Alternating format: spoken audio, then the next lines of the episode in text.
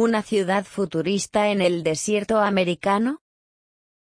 Nueva York, Los Ángeles, Chicago.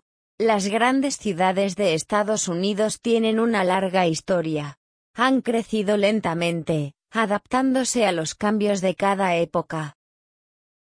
Pero, ¿es posible fundar una megaurbe desde cero en el siglo XXI? El multimillonario Mark Lor, exdirectivo de Walmart, cree que sí. Lor planea construir una nueva ciudad en el desierto americano. Todavía no ha decidido su ubicación, está dudando entre varios estados como Texas, Nevada o Arizona. En todo caso, la urbe ya tiene un nombre, Telosa. Viene del griego telos, que significa un propósito más elevado. Y es que Lor tiene planes muy ambiciosos para su criatura.